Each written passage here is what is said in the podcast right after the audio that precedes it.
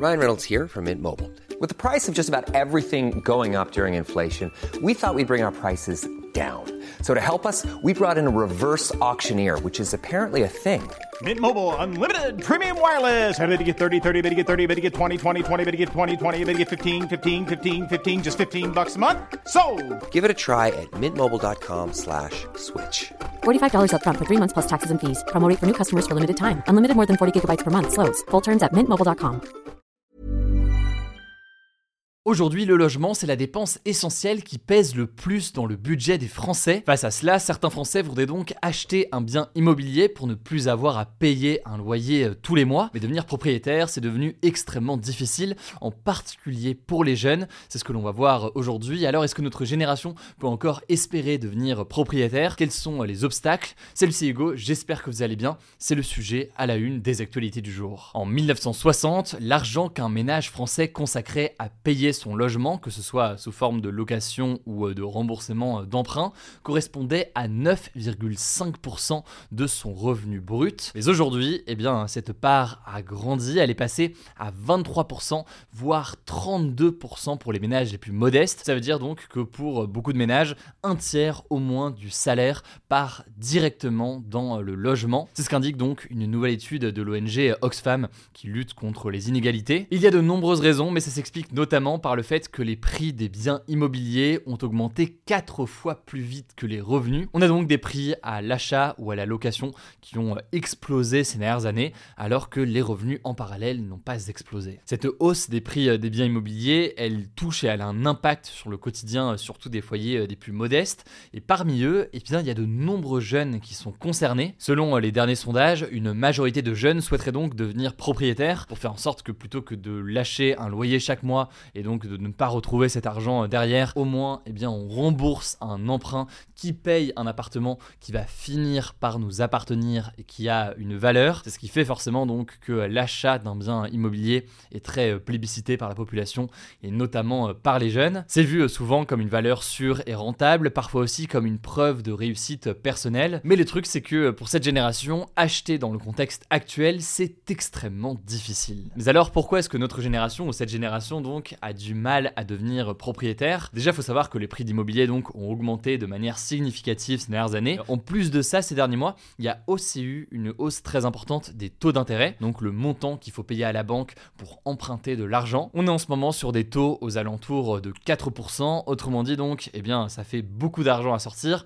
et c'est aussi d'autant plus dur d'obtenir ces prêts. Selon le groupe sologer.com qui est spécialisé donc dans la diffusion d'annonces immobilières, les Français ont vu leur pouvoir d'achat immobilier baisser de 20% en un an. Ça c'est donc sur le contexte qui concerne tout le monde, mais il faut aussi comprendre que dans le cas des jeunes qui entrent sur le marché du travail ou qui cherchent en emploi, c'est d'autant plus dur puisque eh bien c'est ce que l'on appelle des primo-accédants. Les primo-accédants, c'est donc des personnes qui n'ont jamais encore été propriétaires et l'une des difficultés pour ces primo-accédants, c'est qu'ils n'ont donc pas un bien à vendre en parallèle. Or, ce bien à vendre pour acheter un autre bien, c'est souvent un apport financier considérable capable de rassurer les banques. Alors donc vous l'avez compris, un jeune qui débute à peine, qui commence à peine de travailler, eh bien n'a pas déjà un appartement qu'il peut vendre pour acheter autre chose et c'est donc évidemment une difficulté importante. Et là où ça devient particulièrement compliqué, c'est que l'entrée dans la vie active aujourd'hui, elle est beaucoup plus dure que pour les générations précédentes. En l'occurrence, c'est pas moi qui le dis, hein, il y a de nombreuses études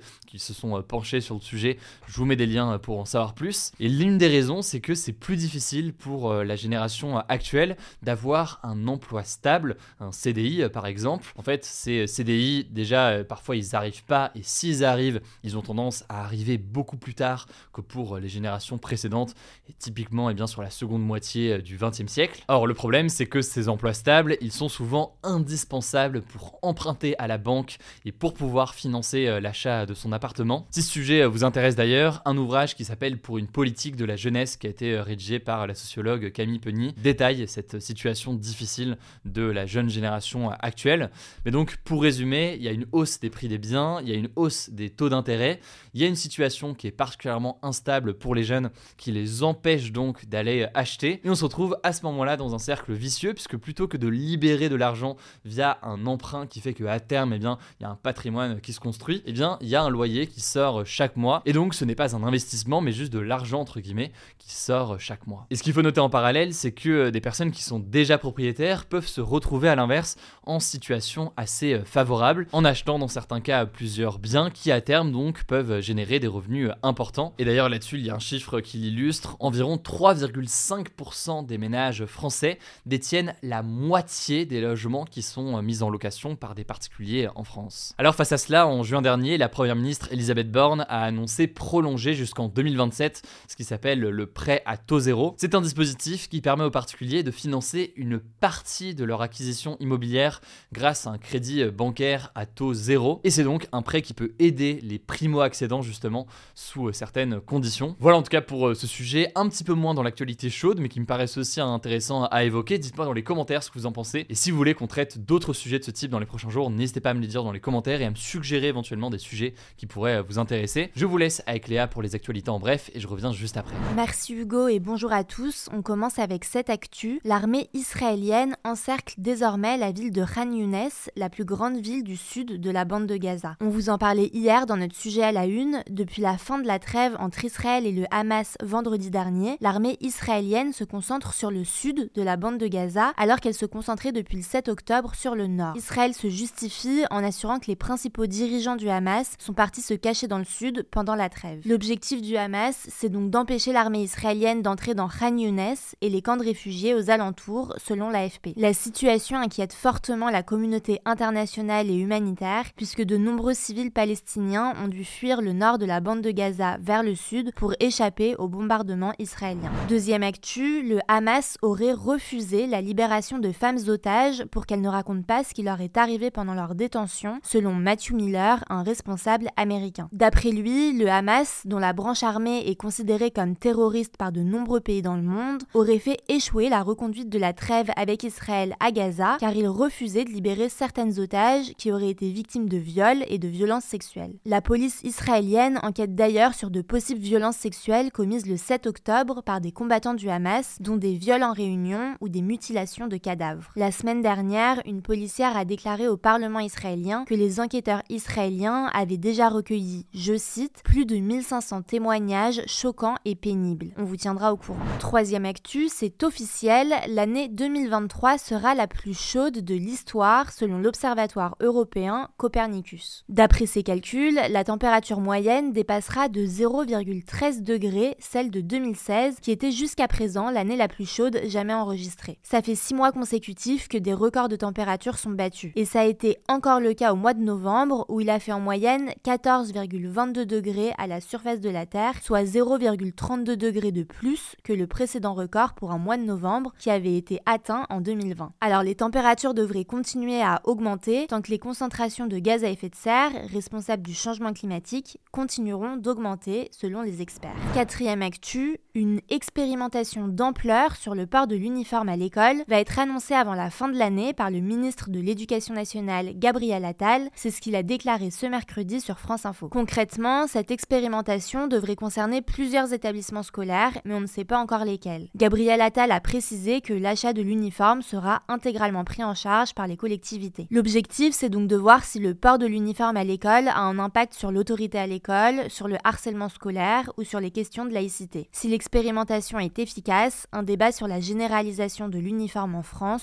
sera organisé. Cinquième actu, je voulais vous parler de révélations inédites du journal Le Parisien concernant l'enquête sur la mort de Thomas, l'adolescent de 16 ans tué à Crépole dans la Drôme au mois de novembre, des éléments qui révèlent quelques surprises et qui contredisent le récit de l'extrême droite. Alors sans rentrer trop dans les détails, l'enquête démontre en fait que la mort de Thomas pourrait être liée à une altercation qui a dégénéré, impliquant des individus qui pour la majorité participaient au bal. Il ne s'agirait donc pas d'une attaque préméditée sur le bal ou encore d'une attaque anti-blanc, comme ce qu'affirment depuis des semaines certains politiques des partis Reconquête et Rassemblement national. Alors certes, des propos, je cite, hostiles aux blancs ont été entendus par des témoins, tout comme la phrase, je cite, j'ai envie de taper des bougnoules qu'aurait prononcé un rugbyman à l'origine d'une violente altercation. Le Parisien révèle également que l'un des suspects appartenant à la bande porte un prénom et un nom historiquement français. Je vous mets le lien de l'article en description si vous voulez en savoir plus. Sixième actu, le président américain Joe Biden a déclaré ce mardi qu'il n'était pas sûr de se présenter à l'élection présidentielle de 2024 si Donald Trump n'était pas candidat face à lui. Pour rappel, il avait battu l'ancien président Donald Trump lors de la dernière présidentielle en 2020. Et ça fait pas mal de temps que Joe Biden affirme qu'il est le mieux placé pour battre à nouveau Donald Trump, répétant que la démocratie elle-même est en jeu dans cette future élection. Alors, après cette déclaration, Joe Biden a tout de même précisé qu'il ne se retirerait pas, même si Trump n'était pas nommé pour représenter le Parti républicain. Sauf que l'âge du président américain, qui a déjà 81 ans, inquiète pas mal les électeurs, et d'ailleurs, il peine de plus en plus à convaincre. Alors, à moins qu'il ait un gros problème de santé ou qu'il y ait une surprise, Joe Biden est quasi assuré de représenter son parti, le Parti démocrate, pour l'élection qui se tiendra en novembre 2024.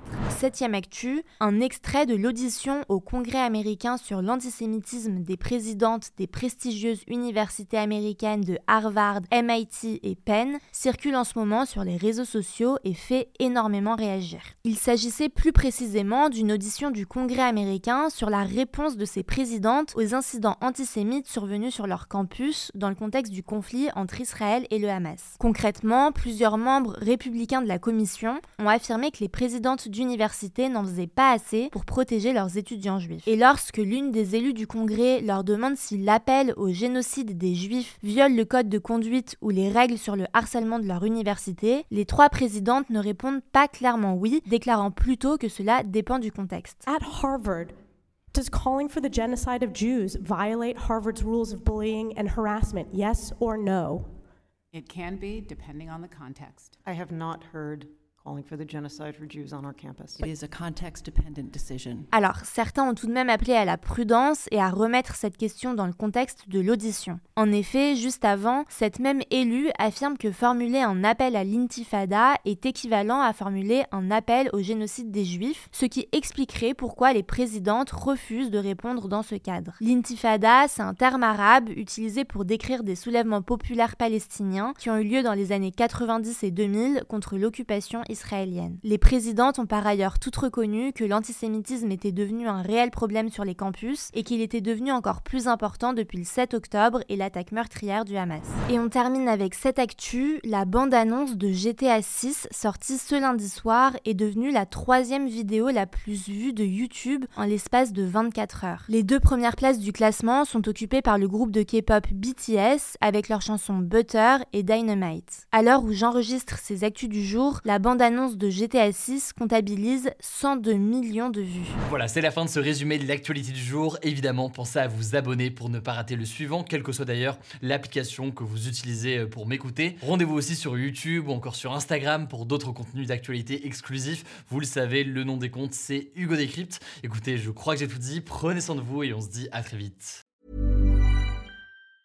Mom deserves the best, and there's no better place to shop for Mother's Day than Whole Foods Market. They're your destination for unbeatable savings, from premium gifts to show-stopping flowers and irresistible desserts. Start by saving 33% with Prime on all body care and candles. Then get a 15-stem bunch of tulips for just $9.99 each with Prime. Round out Mom's menu with festive rosé, irresistible berry chantilly cake, and more special treats. Come celebrate Mother's Day at Whole Foods Market.